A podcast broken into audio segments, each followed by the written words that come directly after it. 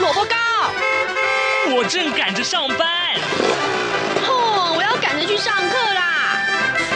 这个时候，我们都在听夏志平制作主持的《早安台湾》。早安台湾带给你最热门的时事访谈，最感动的人物专访，最直接的民意表达。对，让我们一起收听《早安台湾》。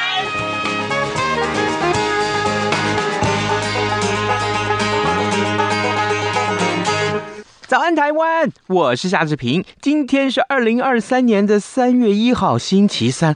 哇，时间过得好快啊！今年已经已经来到第三个月了。三月一号，哎，今天礼拜三啊。我们早安现场这个单元里面呢，呃，我们为您邀请到。前进新闻网的副总编辑郭鸿章，我们请鸿章兄已经来到节目当中，坐在我的右手边。待会儿呢，我们要跟鸿章一块来聊时事啊，各位，呃，上一次鸿章来到节目当中的是时候是二月一号，那时候我们讨论的题目是温暖内阁上路啊。好，现在上路满月了，待会儿我们跟您来看一看，呃，在这一个月以来，陈建仁内阁啊，他你对他对这个陈建仁内阁的这个评价如何？当然，最近这个两岸的话题。非常的热门啊，所以待会儿我们的这个整个探讨的重点还是锁定在两岸话题。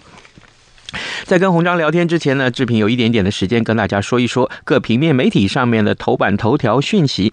呃，首先我们看到《自由时报》上面提到，就是昨天这个最重要的事情啊，中枢纪念二二八事件七十六周年，蔡英文总统的重要谈话。二二八事件七十六周年啊，这个中枢纪念仪式昨天是在台南市二二八公园啊，这个纪念公园举行的。那么总统蔡英文他致辞的时候呢，呃，表示说要记取。二二八历史教训啊，缅怀先烈奉献的精神，让台湾人民尊严的追求自由繁荣，尊严的呃这个和世界交往，也尊严的做自己啊，这是呃蔡英文他说他这是他做总统的责任啊，这今天自由时报上面的头版头条讯息。另外，我们来看看到是同样是二二八这个话题，但是锁定的重点完全不太一样。这是中国时报呃上面提到的二二八，这是蒋万安台北市长为呃这个二二八致歉啊。同样这个消息呢也放在联合报的头版上面，他是以台北市长的身份来致歉的。在抗议声当中啊，身为蒋家第四代的台北市长蒋万安，昨天出席了二二八的纪念活动。他在致辞的时候说呢，强调他身为台北市长要身。深深为七十六年前发生在大道城天马茶坊附近的气烟事件，进而导致全台二二八事件的历史伤痛，致上诚挚的歉意。虽然亡者已矣啊，来者可追，但以二二八事件的历史伤痛而言，亡者未必已矣，而来者仍有可追之处啊！这是他的谈话内容，其实非常值得大家来省思。二二八事件在台湾社会造成的震撼，我相信大家都非常清楚啊。当然啊，这个事件到如今为止仍然是大家所重视的啊。另外，《联合报》上面的这个头版头条讯息告诉我们，劳保消息啊，这个劳保五大数字暴露什么样的危机呢？呃，随着劳保破产期限年年逼近啊，呃，劳保年金改革议题近期再度引发了关注，劳保财务压力。呃，所以让人难以乐观。不只是去年呢，收支短处扩大，那么呃，劳保基金的投资更是严重的亏损了。劳保局最近公布了二零二二年的劳保老年年金统计数据，那么其中呢，五大关键数字的变化，暴露出劳保财务的缺口恶化啊，加剧啊，速度恐怕是超乎你我所能想象，提前破产的危机不容轻视。好，这个呃，哪些危机？然后待待会儿我们如果有空的话，来跟大家多多的详述。现在时间早晨七点零四分三十九秒，我们先进一段广告，广告过后马上要展开跟鸿章的访谈喽。从两岸、国际、历史文化与财经等角度透视中国的《这样看中国》节目，每周一到周五晚间九点三十分到十点在中央广播电台播出。如果您对这样看中国节目有任何收听想法或意见，欢迎寄信到台北市北安路五十五号，也可以透过电子邮件的方式节目有两个信箱：二零二零 at rti 点 org 点 tw，或是二零二零零二零三 news at gmail.com。再次谢谢听众朋友们的收听与支持，请持续锁定每周一到周五晚间九点三十分到十点播出的《这样看中国》节目。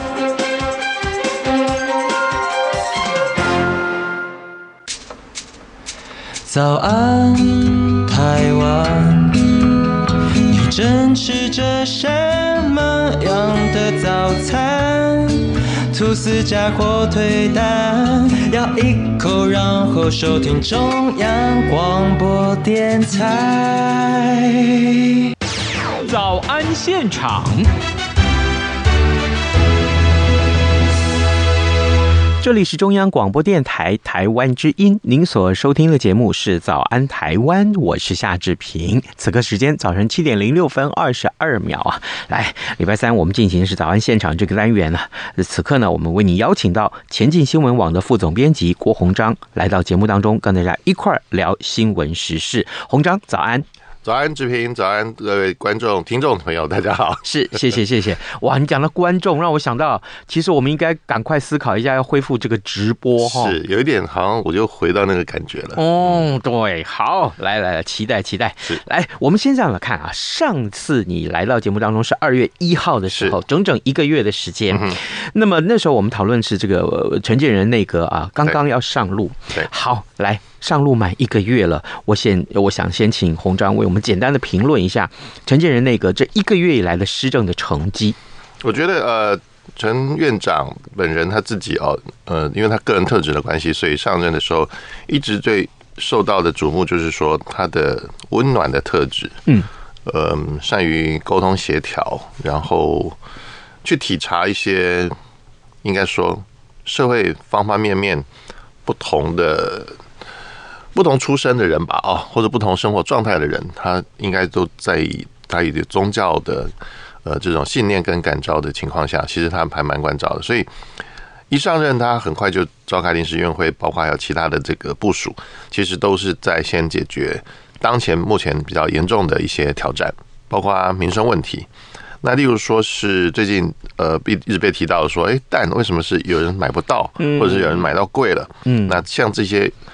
昨天，呃，就在农委会跟其他部会的这个努力下，呃，第一批从澳洲来的这个鸡蛋，呃，来到台湾。那当然也一第一第一方面是解决之前因为禽流感跟还有这个鸡只的问题，嗯，因为鸡只曾经也受到一些禽流感，这事实上已经有一段时间了啊，对，就是一直在台湾蔓延。但是这些养鸡户其实他们也是苦不堪言，因为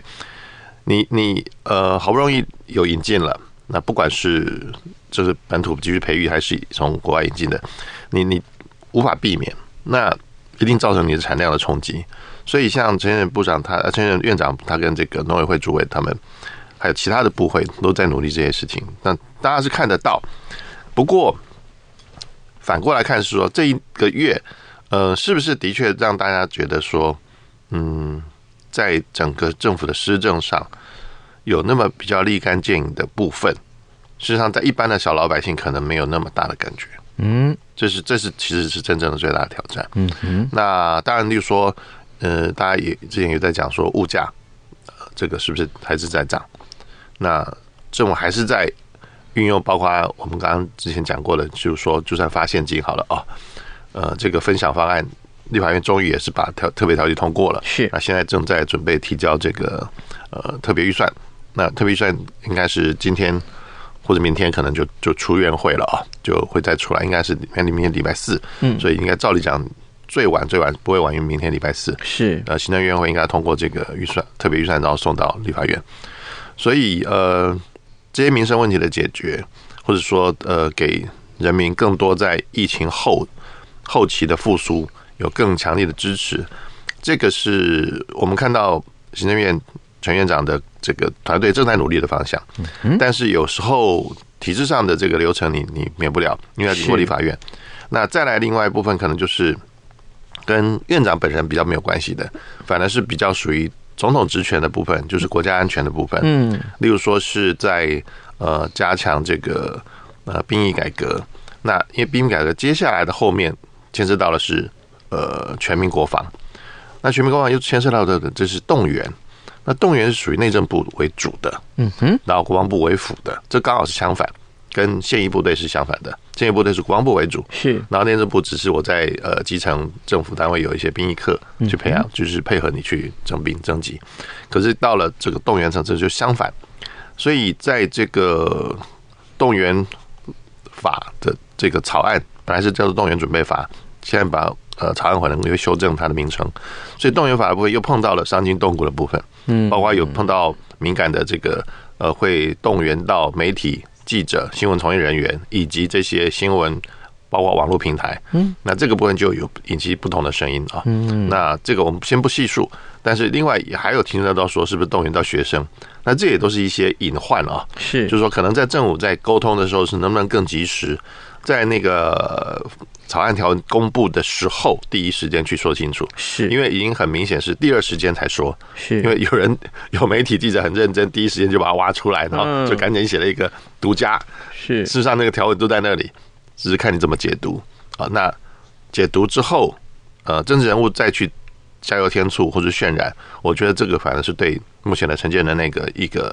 呃很大的一个影响，因为包括他的发言人上任之。没多久，嗯，就就离开了啊，就离任了。所以可能政府在沟通的部分，当然罗秉成发言人他是非常有经验的，可是我觉得可能还要再更加把劲。是的，各位听众，今天早上志平为您邀请到前进新闻网的副总编辑郭鸿章来到节目当中。首先，我们先就陈建仁的温暖内阁上月满月啊，上路满月。那么呃，简单的我们做了一些重要的评论。呃，当然最重要的是我们看到了这个鸡蛋啊，这个呃有些人买不到啊，或者是价格很高啊，这个事情困扰的民众。另外呢，呃，接下来的这个所谓的全民国防呃底下的一些相关呃这个施行细则或者是相关的措施的推动啊，也受到大家的瞩目啊。另外，我们来看到这件事情，其实这两天啊，占据媒体重要的版面，那就是在日前呢、台湾制宪基金会的董事长辜宽敏，他同时也是总统府的资政啊，九十七岁的高龄过世了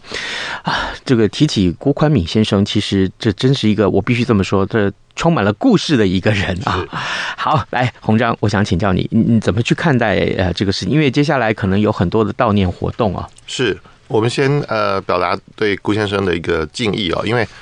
台湾有很多人在各种不同的置业上去去做终身的奉献，嗯，包括例如说宗教界前我们看到的星云大师是呃的，就是到了仙逝，那呃还有例如说之前的圣严大师，很多其实蛮多的。呃，在还在世间的，就是包括证严法师他们。那当然，对政治来讲哦，比较容易会被被人家误解，说他是不是为了权位位子？嗯，那在顾先生的身上，我们看到的是一个一个非常无私，跟希望提携更多人去从事。台湾的政治的职业，嗯哼，包括他自己本身是那那种那种奋战不懈哦，我觉得是非常的感佩的。那加上他照顾了很多的希望有志从志的，我我们现在叫做青年了哦，现在可能都已经变成中生代，甚至是很成熟的政治人物。那他们也相继的都表达了对顾先生的这个感激，包括例如说像总统府秘书长林佳龙，嗯哼，那我们也都看到他的这个表达那，还有当然的蔡英文总统。呃，他也在这个这两天的表达的这些不舍啊，跟哀悼。那那呃，今天开始，台湾制宪基金会也会举行这个呃，有一个可以悼念的这个这个场合，是开始开放。那我认为是说，吴先生他一直在推动的是制定新的宪法，包括为中华民国台湾，或者是以后呃台湾的整个定位，政治上的定位去努力。当然，这个在戒严时期非常的禁忌的东西，是直接是甚至有杀身之祸啊。是，那更不用说，呃，解严之后，台湾的民主化的历程当中，其实也有很多各种不同的声音，呃，各种不同的思考跟方案也好，或者是方向也好，就一直在动乱。我们讲的动乱，当然不是说社会的动乱啊，我讲的是这种方向上的动乱，方向上不定。那这种不确定当中，可以在不同的政治光谱当中，其实可以看到有些人真的是，呃，一路走来始终如一了啊。嗯，那我们也当然看到，例如说像马马英九总统，他也是一路走来。那例如说张亚中先生，他也是一路走来，都是都很坚持他们立场。那在绿的，甚至是比较，甚至是独派这边，那当然就是辜宽敏先生。是，那他因为他包括例如说，呃，成立像之前基金会这样的单位，还有其他的呃智库的方面，就是新台湾国策国的智库。嗯，应该是说他希望用理性跟更多的讨论，以及影响呃，包括所有的人啊，包括跟关心台湾的所有人，包括不只是台湾两千三百万人民，包括还有关心这些国的，包括日本、美国其他国家，甚至也当然也希望影响到中国大陆。所以辜先生他也呃，应该说。从来也不会拒绝访访宾，嗯，你你来自各路人马他都见，只要愿意见的话他都见。实实际上他可能见过很多人，是。那那对方不也可能也不愿意真的讲，嗯，因为有些是有有身份敏感性的，这是他特别的地方。那但是我们要说的是说，辜先生他的路线，因为毕竟他没有改过，所以当他一路以来一直支持了现在的呃民进党主席。就是现在的副总统赖清德先生，嗯哼，嗯，在当时包括二零一九年赖世生参加呃民进党党内国的总统初选的时候，实际上有很多声音说，呃，都把他指向说是顾先生的力挺，嗯，哦，当然这个没有公开证实过，但是都甚至有一个名词叫做这个台独的金孙。把它扣在这个赖赖赖总赖副总统身上，但是我觉得这个是比较有点过头了啊。嗯，但是无可讳言的，在赖英德总统之赖英德副总统之前，他曾经说过他是务实的台独工作者。那当然到了他现在接任这个党主席的时候，一月十八号接任的时候，他特别讲的说，台湾已经是一个独立的国家，嗯，也。不需要再宣布独立，嗯，就是务实的去承认这件事情哦。就那这个两岸的论述其实就已经有点微调了啊，嗯，跟之前的，但当当时的或是过去的赖清德总统、副总统，其实也并没有那么强烈的在公开的场合以以这个官职的身份去谈过国家定位的问题，嗯哼，哦，这是事实，但是在。接任党主席的时候，他特别去务实的去讲，说没有另外宣布台湾独立的必要。嗯，那他认为说中华民国跟中华人民共和国主权互不隶属，那台湾的前途，中华民国台湾的前途也只有两千三百万人能够去决定。那所以他也是继续站稳的蔡英文总统说过的四个坚持的立场。是，那我觉得这是非常好的一个，应该说接棒的动作。是，但也不违背辜宽敏先生他去推动的。未来的方向，因为毕竟没有人可以说最终最终的方案是什么，没有人敢讲。嗯，因为如果台湾人民决定的是不同的方向呢？嗯哼，如果决定的是不是民进党的方向，是是可能别的政治的提案，或者是民进党有不同的政治提案，也被其他人，包括民进党内接受，跟更多多数的台湾人接受呢？嗯，我觉得这个。在政治上的可能性是不能去去排除的，是。也不应该排除，因为包括天赋人权，嗯嗯，台湾是个自由、真的完全自由民主的国家，是。你不能去。当然，除了就是说像是种族灭绝这种绝对绝对的禁忌啊，是是是反人类的东西之外，其他的理念都应该被尊重跟有被接受的可能。那你不能就因为这样把它压制掉，或者说把它清除掉，我觉得那都不是一个正常国家。既然台湾真的想要迈向一个正常国家，中华民国要走向一个正常的民主、自由、全然的民有、民治、民享的一个国家的话，那我觉得这非常的重要，去尊重不同的政治理念跟提案。那当然，有些理想性的东西，就像我们做这个理工理理化实验好了，化学实验好了，有些东西只能存在在实验室里，它不能拿到，例如说。拿出这个培养皿，嗯，在正常的阳光、空气、水下去去存活，嗯哼，没办法，是。它一烧，比如说接收到太阳很强的太阳的紫外线，这个生命体或者是新生的东西就就结束了。那一样的政治更没有办法，社会科学上有一个很大的禁忌，就是说你去做社会科学的大型实验，嗯，是。都是人民啊，嗯都是人命啊，你不能开玩笑。是，所以这些事情，我觉得也也证明了说，以辜先生后期都没有再对蔡英文总统的施政做批评，嗯尤其是两岸的或者国家定位没有做批评，我觉得这已经是非常厚道的。嗯那当然也协助了赖清德先生也很平顺的，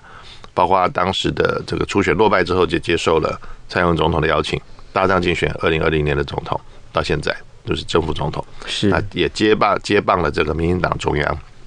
所以蔡英文总统也特别去肯定说，也被问到在记者会被问到说，是不是好的接班人，他也特别肯定赖清德对对对担任副总统。没错，对，那这个事情就已经是一个传承了，那很可见的，我们可以去去想的事情是，至少郭先生他没有反对这些事情，嗯嗯，以他这么有影响力的人，如果他抱持是反对的立场，我觉得赖清德副总统可能会考虑是一些不同的决定。好，各位听众，今天早上志平为您邀请到前进新闻网副总编辑郭鸿章来到节目中。我们首先呢，针对了刚刚呃陈建仁内阁的上路满月哈，另外还有就是辜宽敏先生的逝世，做了简单的评论。我相信大家呃如果有兴趣啦，可以先看一看辜宽敏先生的一生啊的这个传奇的故事。好，另外但是呃提到了辜宽敏先生，也提到了赖清德，呃不免让我们看到今天接下来我们要谈的这个主题就是两岸的情势啊。嗯，除了刚刚嗯呃洪章你所提到的这个有关于台湾独立或者是这个呃台湾民主自由发展的一些呃现况的一些评论之外，另外我们看到中共就要召开两会啊。是那么嗯嗯，中共两会跟去年。呃，这个八月佩洛西访台以来，其实两岸面临非常非常紧张的情势。回过头来，我们来请请洪这个鸿章来帮我们看一看。嗯，其实台湾的这个两岸政策啊，两党的两岸政策的论述啊，嗯，好像是不是应该更完整一点？的确哦，以目前看来，嗯，我们不能并不能说民进党没有两岸论述，有，嗯，有，但是是守的，嗯哼，就是我一直在防守。嗯，防守为什么防守？我防止中共以及中共，呃，应该说协力者吧，嗯，在各个方方面面，包括台湾跟不在台湾的各种方面，利用各种管道，包括呃网网际网络平台、数位数位的这个社交平台、social media 各种力量来影响台湾的人民。我觉得这个是有的，嗯哼，那所以在两岸关系上面，又碰上了这个百年大疫，应该不止百年了。我觉得，我觉得可能还还真的很难比哦。嗯我觉得包括例如说西班牙大流感那次，其实你说百年也差不多，嗯但是但是真的带走了人命跟那个那个恐惧，可能不不亚于那个疫情哦。以这个这是 COVID-19 来讲，那如果是这样来看，又发生这样的事情，造成两岸更多的隔阂，也实体的去隔阂，还不是说在理念上的隔阂而已。所以我觉得怎么去重新建立两岸的良性的互动，在疫情后疫情时代，嗯，当然讲说有有序去交流，我觉得有序这两个字还真的不容易。嗯因为我以台湾为主体的认定的秩序，跟以中共为主的所谓的秩序，可能有层次上的差别。嗯包括呃行政主导的力量，或者是说嗯这种政治力主导的力量，嗯跟务实的力量、务实的考虑，其实是有不同的。嗯嗯毕竟，例如说，嗯、之前也有人提，包括小三通的时候就有争议过，嗯是不是应该呃优先让大他们都能够到嗯利用两三通，包括所有的台商跟台干、台政是都用。那后来只现在金马的户籍有涉及的，那这个部分可能呃，民党政府做的就是可能是限缩了人民的自由，但是影响的是自己的选票。嗯，当然也很会有人会说，那哎呀，这个金马本来民进党选票就不多嘛，嗯所以是这个伤害程度有限。好，当然这个是现实论。是，可是如果像我们看到这么呃年呃民进党内的那么的年轻的政治人物叫李问，很辛辛苦苦的去去连江县就是马祖开疆辟土，呃真的还有成绩的话，那那这样的想法是不是有点违背呢？嗯。也就是说，可能错失了一次机会，让民进党，民进党，比如说我是要讲的是蔡英文的政府哦，在当时定这个小三通，在疫情威胁下的这种所谓的返乡啊，嗯，错失了一个机会。如果你这个政策再开一点点，再松一点点，嗯哼，可能就不只是金马涉及在金马的，当然就变成外溢。嗯哼，哦，当然也可能你把它保守一点，就是想说啊，因为只是涉及在金马的嘛，所以我选票是是涉及在金马的，所以是。可是我我想的通常都不是这样。我觉得政治上的影响力通常都是因为别人可以告诉你什么，嗯哼，不是我自己觉得什么。我可不可以这样说？就是也许你的呃呃这个期望会希望民进党有更呃多更开放一点的心态来面对这个两岸。没错，没错，因为你应该要自信一点。嗯哼，因为如果说在事理上哦，我觉得我觉得很多事情是从实质面去看哦。实质面是现存的实存的东西，嗯哼，也就是说，你没有损失的话，我讲的损失是没有实质的损失，呃，有你意想不到甚至更多的收获，我觉得你不能去排除这个可能性，嗯哼。那当然，在两岸的政策上，我觉得现在说都说很容易啦，哦，我们我们可能在旁边说的很容易，但是做实际做的是是有挑战的，没有错。例如说，呃，我。可不可以让现在很多县市长，其实不只是蓝营哦，不是蓝营县市长，所有这个是不论不论蓝绿的县市首长都欢迎说，赶快让大陆观光客来。嗯，对，因为其实，在疫情之前，台湾已经是很多大陆观光客一定会来的。嗯哼，那也更不用说，因为也是一定会来，所以我也做了很多迎宾的措施，甚至建设。嗯。啊，甚至有实体的建设是。为了他们打造的，有都有，我们可以摊开来太多了，嗯，这不一一去点啊，是。不分蓝绿，所以这个东西是没有蓝绿问题的，